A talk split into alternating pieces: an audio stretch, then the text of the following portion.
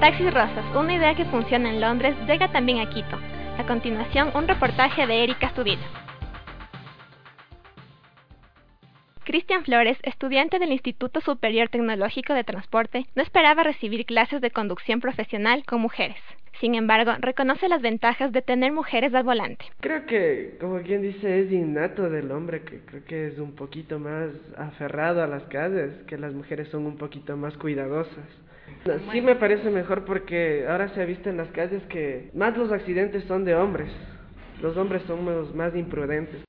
196 mujeres se están capacitando para manejar los taxis rosas, un proyecto impulsado por el municipio de Quito. La directora del instituto, Cecilia Flores, explica en qué consisten las 960 horas del curso. Es exactamente igual, tanto para hombres como para mujeres solamente que en este curso a las mujeres se les va a dar unas clasecitas de defensa personal. Hay una formación humana por sobre todas las cosas, porque nosotros siempre orientamos a que mm, debe estar presente eh, la formación eh, de relaciones humanas. Aparte de eso, también se les está dando eh, clases sobre turismo. La atención al cliente será el valor agregado de los taxis rosas. La estudiante Piedad Mantilla concuerda con esta cualidad.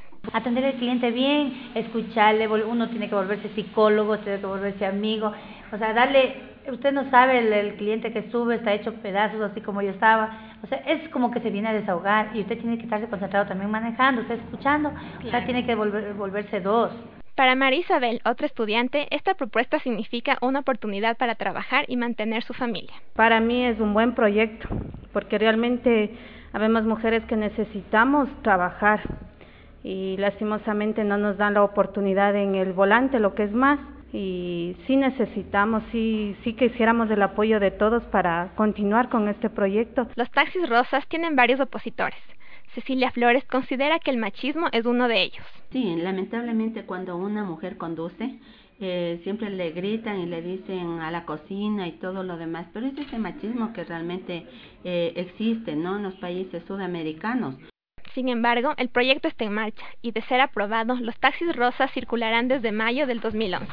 Para Radio Cocoa, Erika Astudillo.